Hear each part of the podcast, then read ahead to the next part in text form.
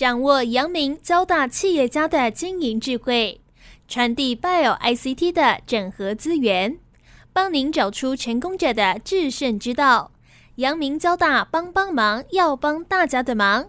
欢迎收听由林宏文所主持的阳明交大帮帮忙。各位听众朋友，大家好，欢迎收听环宇电台阳明交大帮帮忙节目，我是主持人林宏文。很高兴，我们今天要来谈一个大家应该既熟悉，但是其实也很陌生的一个科技哈，影像式生理资讯量测。那大家都知道，不管是 Apple Watch 啦，或是小米的这些可以直接穿戴式的设备哦，大家都在量你的，不管是你的心跳哦，或者你跑步的距离，也有很多可以做很多的记录嘛哦，心跳啦、心率啊，或者是血压啦、哦血氧等等哦。那这些资料呢，以后要怎么用？然后要做哪一些医疗上的创新？尤其是我们现在其实有很多，不管是远距医疗开始在崛起，然后我们的运动的应用上面哦，其实也很多需求。但是这些东西要怎么样把它整合成一个可以获利或者是有商业模式的一个应用呢？这个其实是要花一点时间的哦。所以我们今天要为听众朋友介绍，是由我们交大电机系教授吴炳飞老师哈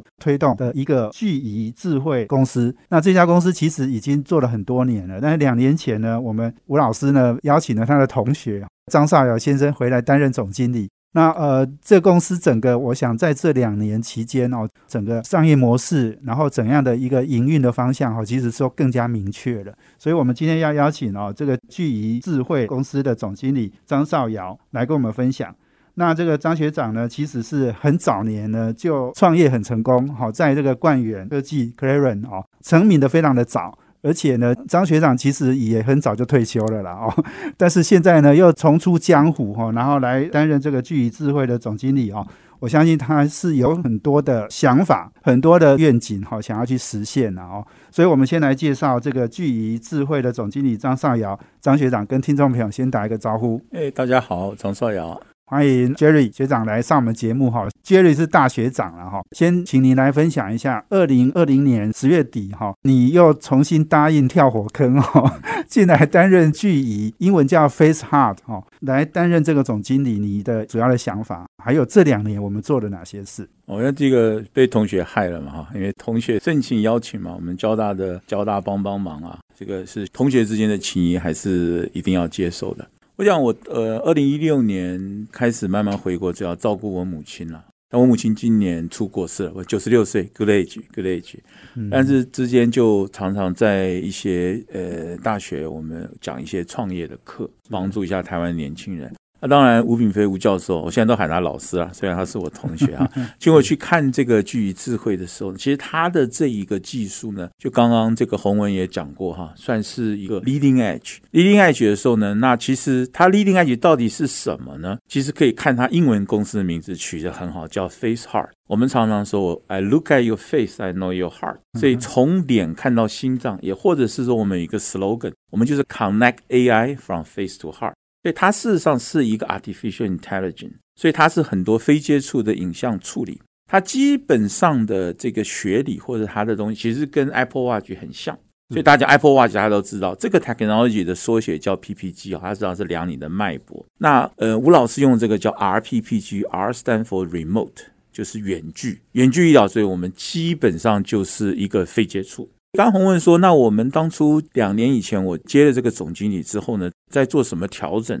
其实两年以前，我想很多公司都碰到疫情，疫情的时候啥事都不能干，所以什么事都不能干的时候呢，我们就要做一些调整。那当然，这个公司主要是科技部有一个架创计划辅助。”所以吴老师带了我们交大学弟妹呢，做了蛮多的 research。所以二零一九年公司呢，这个计划结束之后，由联发科来投资。投资之后呢，就变成是一个所谓产学合作了，真的是成立一个公司。之后呢，也因为联发科的参与，所以我们早期的公司的方向是做所谓的从 embedded system 出去，要做所谓的异彩异彩这个方向。当然可以 leverage 很多联发科的一些资源啊，特别是在台湾的这个场域。可是就是因为好不容易东西做出来之后，就碰到疫情，你啥事也不能做，然后又碰到这个二十八纳米的这些情况，所以变成说我们在二零二零年的时候呢，从整个产品的推向之后，我们从一个大方向来讲的时候，你下面五年要干什么？人家问五年，你就要做三年，你做三年都要从一年开始。所以一年往后去看，特别在二零二零年看一年后，谁也不知道疫情现在到二零二零年还是在做。所以那时候我们做了一个初步的时候呢，当你要估你的前景的时候，其实要先看自己，What do you have？你到底有什么？所以，我们看聚义智慧，其实它最主要的它的 artificial intelligence，所以它人工智慧这块其实是软体。它是一个运算的方法，只是说它这个运算的方法呢，结合很多医疗上面的资讯，我们才说我们叫做远距的可以测量我们叫生理资讯呐，这就是包括刚刚洪文讲的，就是心跳、这个血压、血氧、呼吸，还有其他的一些东西。那既然是一个软体的话，原来要做 embedded 是因为它朝着一个医材的方向去做，医疗器当然就是一个大方向。可是，在全球都因为疫情的关系，你市场的推广，特别是对一个新创公司来讲，它有很多的障碍了。所以这个时候我们就换一个思维，是说，那是不是可以从软体的角度去切这个市场？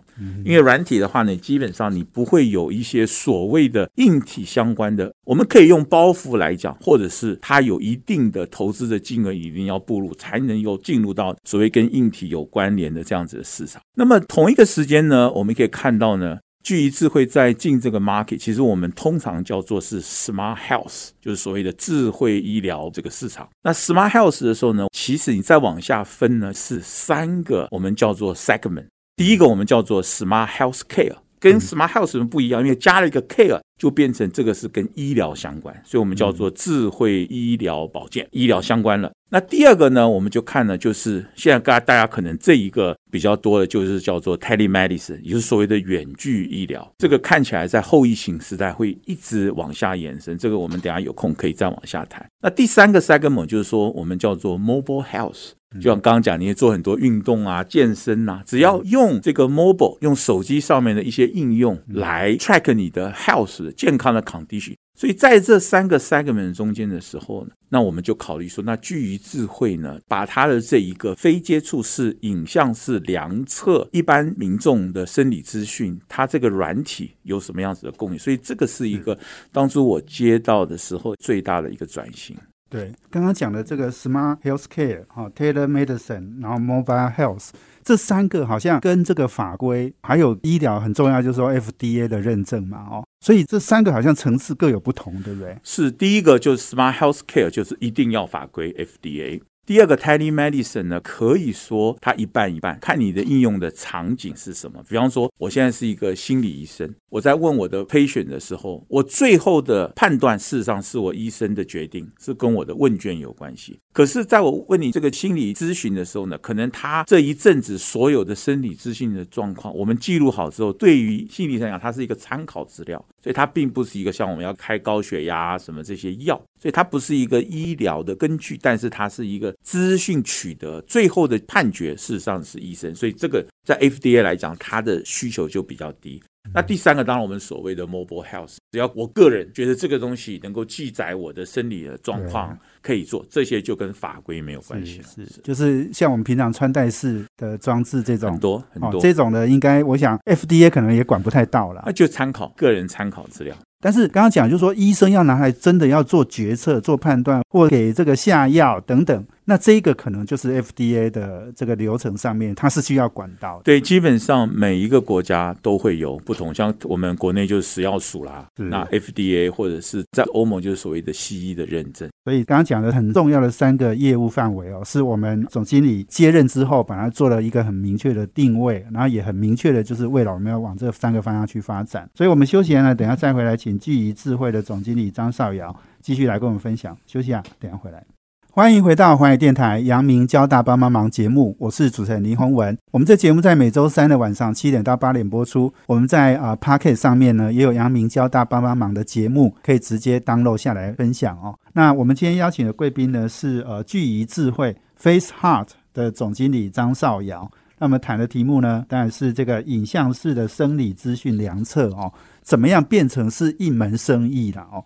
那我想赵瑶学长呢讲到了三个业务的定位哈跟方向，我想我们现在应该很明确，就是朝这三个方向在发展。是，而且有跟 FDA 很密切相关，其实我们也要做很多的临床实验哦。那我知道现在我们不止在台湾做，也在美国做。对，那台湾呢有五个医院，长庚、荣总、台大、恩主公跟台北医学大学做了七到八个临床的实验，而且这每一个临床实验都有针对医生的需求哈，每一个应该都是很有情境式的哈，而且是很重要的一个应用。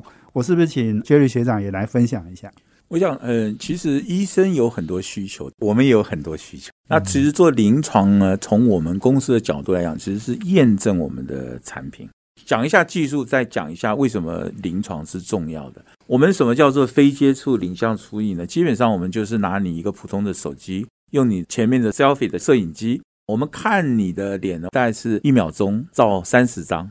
所以基本上我们是在看你脸部、眼睛下面、嘴巴上面的这个长方形里面呢，我们看你血红素的变化。比方说，我们现在在收音机，你听到我的声音是因为经过 FM 传进来，我们事实上是有一个频率出来。可是你想想，我们心脏打血的时候，血就不流到脸上，所以你的血红素会变红。等到你的回收的时候，这个血呼就回来了，这是这个血红色会变淡。所以你看到它的影像式的处理，其实我们一直在比较你这个脸部同一点里面血红素的变化，从深变浅，我们都念电的就知道它事实上是一个频率。那这个频率就是代表你的心跳、你的心率。今天我们生出来的这个波形跟 Apple Watch 的一定不一样，因为我们的采样不一样。同样的，我们去临床放心电图，医院采出来的量波形一定不一样，因为采取的方法是不一样。做 AI 的第一件事情就是我们的 ground truth 在哪里？要训练它。所以训练它做临床，就比方说我们做三分钟，这个医生该做什么时候怎么做？但是他身上都有接，比方说接一个三导的这个 EKG 心电图。所以我们同一个时间，我们做三分钟的摄影，回来的时候，我们能把这个 clock，我们把时间呢，我们把它 sync 起来一模一样。我们开始算哦。从这一点，我们出来的波形，比方说 EKG 的是这样，所以我们就让 AI 去学，所以变成说，一开始我们哪知道这个波形等于是多少？经过不断的学习，不断的临床，才会拿到精准度。所以这个临床，从我们公司的需求来讲，无论医院的需求是什么，我们都必须要做，不然我就是拍个脑袋，这个数字就出来了。所以做临床的时候呢？刚刚洪文讲，我们两年做了七八个临床的时候，我们其实学的第一件很重要的事情，就是 ICT 的人啊，常常都觉得我很厉害，跑去了，其实医生比你更厉害，可是很多人都不了解。所以我们去做临床的时候，一直去听医生从学理的角度，虽然我们其实很求于他，可是他不愿意跟你讲，或者他不愿意来做的时候，你这个临床就不会做得很 smooth，不会做得很平滑。所以我们就先从基层做起。那这里面呢，包括长庚、台大跟荣总，这是三个主要的，我们叫生理资讯啊，就是 vital sign，就是主要就是血压、血氧、心跳和呼吸数。这个三大医院里面呢，台大是只有做心跳，那长庚跟荣总是心跳、血氧、血压跟呼吸都有做。做的时候，我们就一次 IRB 下去临床，把这些资料回去之后呢，我们用不同的方法去演算。那当然，收案的时候又会根据这个每一个医院的需求，在收案的场景上面呢，尽量配合他们的需求来做。那恩主公，我们是做一个比较特别，我们找这个叫做心房战斗。就是 atrial fibrillation，那这个状况主要是很多心律不整的人，所以你看恩主公这个，他虽然是小医院，可是他做的这个项目呢，其实我们做了三年了。两年前大概第一个段落告一个段落之后呢，负责的孙主任也把做的这个 result 去国际的一个 journal 去 publish，也得到非常大的好评。所以这个方向就是临床要做，要有一个 win-win 的 situation。我们永远是去学习怎么样借由临床，让我们的算法能够更精准，回头来也可以贡献给医院的医生，让他们简化或者帮助他们的一些诊断的流程。其实这样的临床做起来才是会有意义的。其实刚刚 Jerry 在讲医院的需求哈，医生他要告诉你他要什么东西，然后 ICT 的人才来配合。哦，不是 ICT 人说我技术多好可以解决你问题，但实际上医生要解决他的问题哈，其实他通常也不一定靠 ICT，要有很好的那个临床试验的流程设计。那你能不能举例，在那七八个临床里面，我们帮他解决一些什么样的问题？我想有一个是比较有意思的哈，我们在台大做这个开刀房，我们跟这个护理长他们谈这些需求的时候，我们都吓一跳。我后来才知道，发现是真的，因为台大大概，比方说第一刀七点钟呢，这个所有的病床已经都推满了，走廊上都满满的。那通常的排法是越严重的人会放在越前面，或者是越靠近护理站。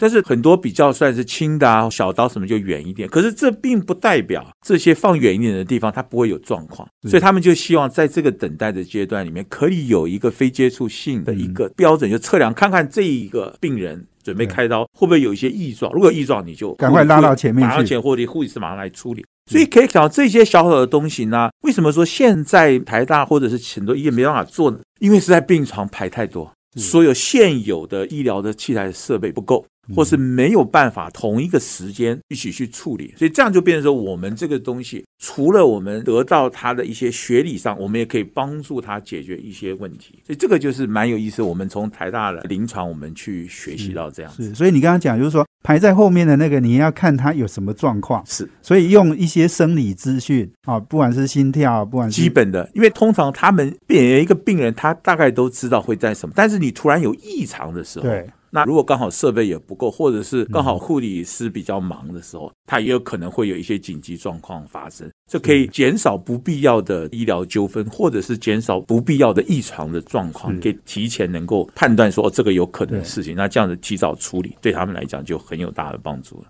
其实你刚刚讲跟心跳啦、血压啦等等这些资讯哈，一定有很多病是跟这个会很密切相关的。好像我们好像在你这里面也有一个叫呼吸中止症嘛，哈，是是不是也是跟心跳或者是跟呼吸有一些关系？睡眠呼吸中止症主要是因为通常比较胖的人，像我比较胖啊，我们脖子也比较短，我们舌根是不会动的，所以当我们睡觉的时候，因为地心引力啊，所以我们的舌根会慢慢把这个喉咙的空间给挡住。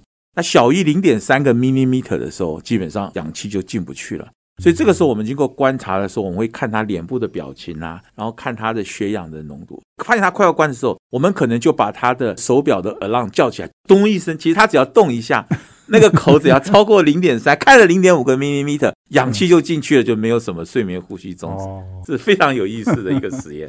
所以这样听起来，这个真的很有大用哦。好像平常好像觉得没什么，可是在这种紧急的时刻，只要给你一个提醒。哎，你的呼吸就不会终止，因为你就开了嘛，你开了氧气就进去就没事了，就完全就没事了。是是是，所以这个真的是可以救活很多人的。是这个就是医生告诉我们才知道说，哦，原来是有这样子的状况会发生。我们 ICT 的人哪会知道这些东东？对对，没错。我想我们今天访问的是呃聚仪智慧 Face Heart 的总经理张少尧。那我们休息了，等下再回来哦。刚刚其实讲到就是说，哎，这个要量测心跳哦。那因为血液，你刚才讲说脸会变红、会变淡嘛，哈，诶，但是那个黑人呢，他怎么样去辨识哦？我相信在技术上一定有一些不同哦。等一下，我们也请 Jerry 张少尧学长来跟我们分享。我们休息下，等下回来。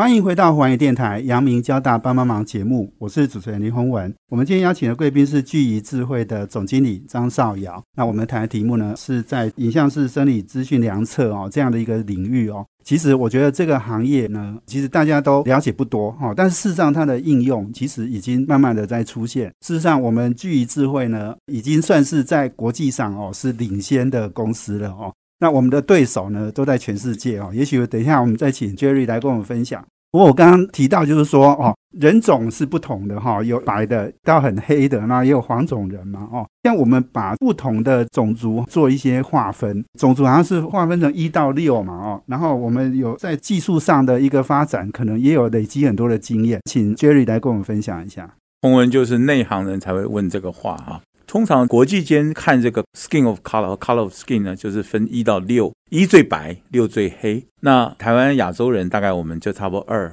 这个奥巴马总统是四点五哈，给大家做一个参考。所以六的大概就是非洲什么刚果的很黑啊，五可能就是什么牙买加。所以呢，基本上呢，从我们这个影像式处理，因为刚刚讲过，我们是分析脸部这个里面 RGB 的变化，所以第一个我们跟光线一定有关系，不能让我在深夜黑夜里面我不是红外光开不到，所以我们基本上对光源有一定的需求。当我们申请 FDA 的时候，也告知 FDA 说没有问题，这就好像我们去买一个药，因为告诉你这些药不适用于哪一些，所以就不适用于黑暗光。但是这个光打来的时候呢，那黑人来你一定要能量啊。所以，我们申请 FDA 的时候就有一个要求 requirement，必须要做到，就是我们在所有送临床的这个里面有百分之十二一定要是属于 Color Five 或 Color Six，是因为美国十一点二 percent 的是黑人，所以呢，这样子就变成说，我们在做 IRB 的时候，我们要特别去找皮肤颜色比较黑的。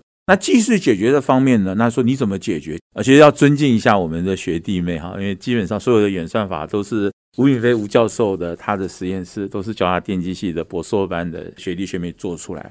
这里面其实很多的，我们念 Double E 都知道，就是 DSP 一些影像 Digital Signal Processing，它很多的处理跟很多的数据 AI 的演算法。所以呢，我们在五跟六呢，收发我们自己做出来的时候，都可以在 FDA 要求的正负差额下面。那我们如果讲心跳的话，哈，心跳的美国的 FDA 要求正负就是加减三个 BPM。比方说，你正常是脉搏是七十二，心跳七十二，经过这个测出来，它就是六十九到七十五，正负三个 BPM 都可以符合 FDA。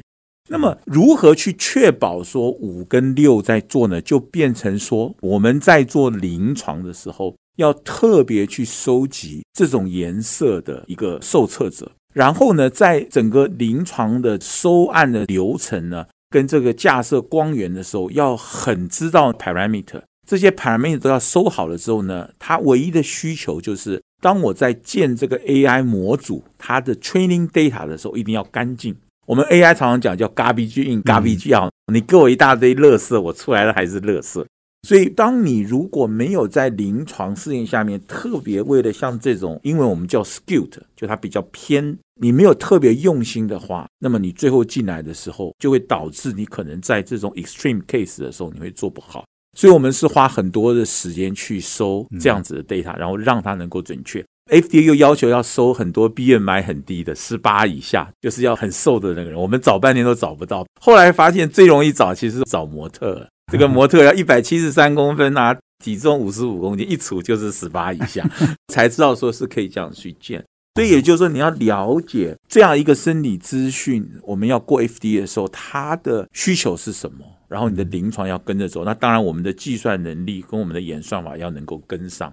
那这里有很多的交大学弟学妹做了很多的 effort，去确保这一点。就是你刚刚讲，就是说我们三分之二的临床是在台湾做嘛，哈，三分之一的临床在美国做。刚刚讲美国黑人本来就很多嘛，哈，白人一定也很多嘛，哦。所以你要找到那个一到六应该很容易，可是我们在台湾是不是就变得真的也要去找一些外国人哈、黑人或白种人哈来做这样的一个临床？当然啊，就是要去找这些外国留学生呐，有时候会见我们跟有邦交的非洲国家，请他们领事馆的一些工作人员啊，所以我们花了蛮多的时间去收集，特别是卡了五跟六的这样子的 data。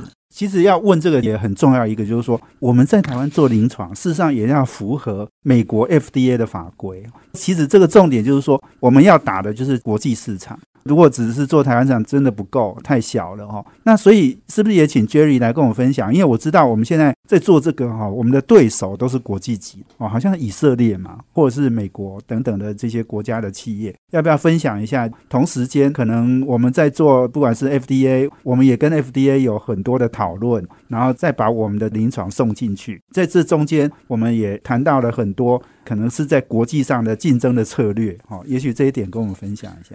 我想，洪文如果两年前问我说你的竞争对手是谁，我就讲说全世界主要有三个 player，一个是我们，一个是一个以色列的公司叫 Binah 点 AI，B I N A H 点 AI，另外一个是在 Toronto 啊加拿大的公司应该是叫做呃 Neurologic。那 Neurologic 就 Canada 这家公司呢，其实 Day One 我们就没有完全把它想成是竞争对手，因为它所有的东西都一定要在云端计算。那我们公司是花了很多的 effort 呢，我们可以在普通的手机两年内，不管是 iPhone 或 Android 啊，或我们电脑 Windows 都可以。我们的演算法比较轻量级，但也可以做到准确。所以这样子的话，就是我们可以同时兼顾在 Edge Computing 跟在 Cloud Computing 上面的 requirement，所以我们的市场是比较广的。那所以，我们真正的对手到现在为止还是以色列这家公司 b e n i 点 AI 好，大家可以上网去查。如果对这个有兴趣的话，这是我讲洪文。如果两年前问我，我会跟你回答这个问题。两年后的今天，你问我这个问题呢？所有人都应该有更多的公司嘛？可是就是还是我们三家。我想第一个是疫情的关系，第二个呢，我觉得我们现在哈，虽然我们一定是老王卖瓜自卖自夸，我觉得我们会比他领先。那主要的原因其实要谢谢台湾的健保，因为台湾的健保制度呢，让所有的一般大众跟医生的关系很好。而且医生传统在台湾的这个文化，其实它就是有 authority，还有权威性，所以医生叫你来做，我们就会做。所以因为这个关系呢，又碰到疫情呢，我们因为做不了生意，不能什么事都不干，所以我们就花了很多的时间去做临床。那同一个时间呢，我们也要谢谢我们的竞争对手这个比奈点 AI 哈，因为他在疫情前呢，刚好募资完十九个 million US dollar，这个一千九百万美金呢。以他做了很多的市场，就让全世界都知道说这个东西还存在，那我们就没有花这个钱。那回来讲说，我们其实第一天呢来做这个呢，我们看准的是国际的市场。当然，你可以说是台湾的市场比较小，可是从另外一个方面来思考，我一直想把台湾的软体的事业，这边我们现在可以结合一些医学上面呢，我们带到国际。当你带到国际的时候，你变成你从第一天，你就要从国际市场的需求回头来想。那这样子的话，我们当然是尽量的把台湾 software 的最佳的所有的这些资源跟医疗资源做整合。这样子看起来，我们现在在申请 FDA 的时候，我们明年第一季可以拿到，应该就会是全世界第一个。那第二个，当然我们在竞争对手之下，我们最近客户都是在欧美啊、东南亚也有，常常的客户来找我们，是他们已经做过所有的评比之后选了我们，包括我们赢过比那大的 AI 这家公司。你说明年第一季我们就可以拿到拿到 FDA 有一个认证，我们的良心跳的这个是符合 FDA 的标准。OK，所以如果真的拿到 FDA 的这个认证哈，那其他人都可以闭嘴了哈，就不用再质疑了哈。因为而且 这个而且这个认证是一个新的这个 category，它叫做 SAMD，叫 Software as a Medical Device，所以是真正一个软体，完全没有硬体的配合。被 FDA 认为是符合医疗需求的一个所谓的器材。好，我们也预祝聚仪智慧哈，明年第一季可以很快的拿到这个认证哦。那我们休息一下呢，等下再回来，我们请聚仪智慧的总经理张少尧继续来跟我们分享。我们休息下，等下回来。欢迎回到环宇电台阳明交大帮帮忙节目，我是主持人林宏文。我们今天邀请的贵宾是聚仪智慧的总经理张少尧。刚刚讲了，过去已经在戏谷创业非常成功，然后现在呢是两年前来帮忙同学了哈。这个吴教授哦，哎，这个接下这样一个工作哦。不过我觉得对 Jerry 来讲，这个其实又是一个新的挑战了哦。那我觉得一个很重要，刚刚讲的就是说，我们在做一个 Bio ICT 这样的一个新的事业哈。我们其实台湾在技术在创新上面其实都是不错的，但是怎么样做到全世界的生意？刚刚 Jerry 已经讲了，就是我们要把全世界的医疗的。很多的医院或医生，他们的需要，我们真的要做出能够符合他们需求的东西。好，那这个如果台湾的医生愿意接受，我相信全世界的很多的医生大概人同此心呐，大概都可以做得出来。那我觉得其实还有一个很有趣的，就是说，Jerry 以前呢是做这个冠远科技哈，这个是呃网络电话嘛哈，那这网络电话是在电信领域一个传统的产业里面去做一个创新。那现在呢？我们在这个医疗上面，医院也是一个很传统的产业哈。但是我们要在医疗里面去做创新哈，其实都是挑战。所以，我是不是请 Jerry 来分享一下？你在接手巨乙的时候，你一定也想得很清楚哈。你又要有机会去挑战一个传统产业，所以跟我们分享一下。嗯，这叫不自爱嘛哈。不，我想说，我们先回头看，就是说，当一个传统的产业，我们讲到它是一个 dinosaur，一个孔，它很难动的。那这个传统的产业，它为什么要接一个新的事？这个传统的产业，英文叫 foreseeing future，可以看到的未来，就两年、三年呢，它应该会碰到一些问题，它现有的资源或 infrastructure 是没办法解决的。我们回到网络电话呢，在一九九五年、九六年，它碰到的问题是，所有的 optical fiber 好海底电缆是固定的，但是对于通讯的需求加大，internet 又起来，那么它唯一要能够生存的就是它一定要降低成本。降低成本，所以网络电话事实上是在同样的海底电缆里面，原来跑的是六十四 K 的 voice，现在可以跑一个 IP 压缩过，所以它同一个 pipe 原来可能说只能支持十六条同时讲话的，它现在可以支持一百六十条，它的成本是不是降了百分之九十？这是它一个潜在的需求。所以当初做网络电话，就是针对它一定要降成本，不然它没有办法竞争的这一个市场上面所有 player 电信公司一定要面对的挑战来做。那么现在回头我们来看 bio 这个 ICT，或我们就看医疗这个产业。医药这个产业会碰到的一个事情，我想大家应该都知道，因为所有的所谓的这个 baby boomer 啦，像我们这样，我们老年人会越来越多，对。对，所以你这个婴儿潮的人变老了之后，医疗资源，不论你在台湾、你在美国、你在欧洲、你在哪里，医疗的资源一定不够。所以，对于医院这个产业，它要如何妥善的运用它现有的资源，去让需要得到医疗资源的病人或病患被照顾，这是它的一个挑战。它一定要做这件事情。从国家的角度，从卫福部的角度，从这个美国的 Social Security 这些医疗保健。他政府有责任要照顾他的国民，给予适当性、及时的医疗照顾。可是资源就这么多，如果这些资源能够妥善的被分配，那么这个就是一个解决最好的一个方法。所以现在全世界在医疗产业上面就出了叫做 prevention medicine 预防性的医疗。对预防性的药就变成说，他希望每一个人都是很健康，特别像我这样，我今年六十三岁，六十五岁以后开始上上上学的时候，我就很健康健康。那天我真的像我妈妈一样活到九十六岁啊，觉得不错。我妈妈睡觉走的，所以我就睡觉就走了。所以对于这样，我完全没有，我们不要讲滥用，而是占用很多的医疗资源。所以这一个痛点就是市场趋势的需求。所以回来，我刚刚跟洪文讲说，当我们要走到国际市场，是一个新的市场，或者是一个旧的市场，它必须要有转变的时候，我们要了解这个市场的需求，代表这个市场的痛点。哈，这里我们讲一个戏股创业有一个我们叫五个 P 的一个原则。戏股这一大堆的这个 Stanford 啊，这个 Berkeley 的聪明人，就是第一个 P 叫 People，很多的人；第二个 P 叫 Position，觉得哇，他现在站的不管是什么样的市场的这个 Position 很棒。就做了一个产品，第三个 P 叫做 product。做个产品的之后呢，觉得这个产品好棒棒，好棒棒。第四个 P 就是 potential，潜力非常大。第五个 P 叫 problem，全部都倒了，因为完全不知道在做什么。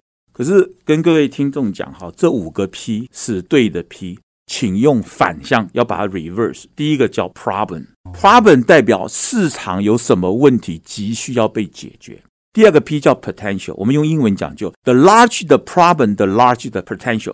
问题越大，这个市场越大。我们从一个创投的角度来讲，我根本不看后面三个 P，我会在第一个 P 和第二个 P problem potential，我会来回转，来回转，来回转。当我转到我觉得这个市场够大，所以 Bio ICT 大不大？够大。医疗资源要妥善，huge，五年十年，这个 market 很大。这个时候我再回来看第三个，第三个 P 叫 Prada，是我们用英文讲哈，可能我讲的比较顺点。Can we build a product to solve the problem so as to take the potential？我可不可以制造一个产品或服务去解决市场的问题？这样子，所有的潜力就变成我们从获益的角度来讲。最后再来看，那么为什么要第四个 P 叫 position？是因为互联网所有的 internet information flooded。所以变成 ecosystem 一个生态链，特别在这样的创新产业，很多的 player。所以生态链出来之后，从我一个公司来讲，我聚于智慧，我在这个生态里面，我要站在哪一个角度，站在什么 position？台湾人不管什么创业，任何创业都要问说：哦，你的商模是什么？商模如果大家想创业的话，不要只看自己，要看所有生态链里面每一个成员的商模是什么。一个成功的 business 是每一个成员里面的商模都要赚钱，都要成功。这一个才是我们叫 close loop，最后我们才是看这些人对不对。所以这个也是我当初进聚一智慧的一个想法，就是我要把台湾的这样子的人才跟的资源带到市场的时候，要用什么角度来切。我自己就会去研究市场的走向，资源怎么调配。我比较幸运哦，我没有当兵，超重零点三公斤，所以我民国七四年大学毕业我就去美国了。所以我是跟着细股的创业成熟上来的时候，是有一些经验，可能因为年纪大，刚好机会在那里，所以也希望回馈一下我们自己的母校，带一下我们的学弟学妹还有同学一起成功。是是是，我我很好奇，Jerry，我们可以再请问一下，就是你刚刚讲，你过去在那个网络电话哦，你在传统的电信业，我相信很多传统产业，它一定在接受新的东西，可能会有一些抗拒然后不管怎么样，创业家就是要想办法把这些抗拒的力量打败，然后用好的整合的技术哦，去降低成本嘛哈。那你觉得在医疗跟 ICT 的整合里面？也是类似的概念，类似的做法。基本上就是说，我们可以想的很大，但是我们执行的时候一定要切越小。所以你要切 market segment，你要进哪一个市场？比方说我们的市场，这时候我们再把这个市场切成叫做 target market。我进日本市场，我进东南亚市场，我进台湾市场。那比方说，我进东南亚市场，我是进马来西亚，我还是进新加坡？我进去的时候，我要进哪一个 vertical segment？所以成功的就是第一个你要做什么？但是第一个通常不要选择最大的，因为你做坏了就没有机会，所以我们会选择第二个或第三个。至少我做坏了，我也学了一个经验，然后从试点业务里面慢慢的去滚。这里面有一个最重要的，就是一个新创事业，不管是公司或者是我们去让一个所谓的这个传统产业要展的时候，客户的口碑是新创公司生存的不二法则，是它唯一的最重要的。所以这里面我们在做剧的就很重视我公司的产品的品质保证。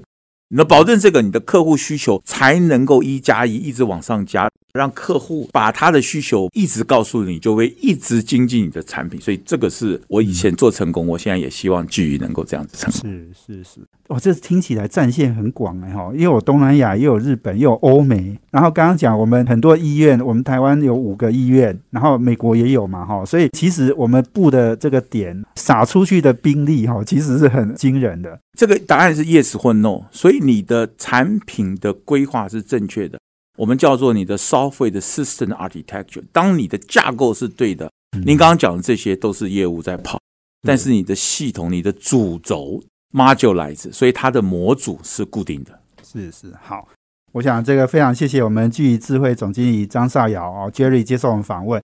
那我想这时间很有限了哈，也许我们再找一个时间哈，再请你来分享哈。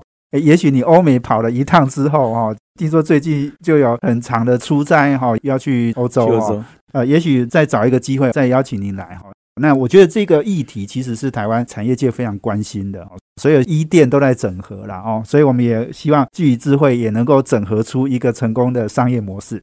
今天非常谢谢我们 Jerry 张少尧接受访问，谢谢，也谢谢我们听众朋友的收听。我们阳明交大帮帮忙，要帮大家的忙，下周见，谢谢，拜拜，拜拜。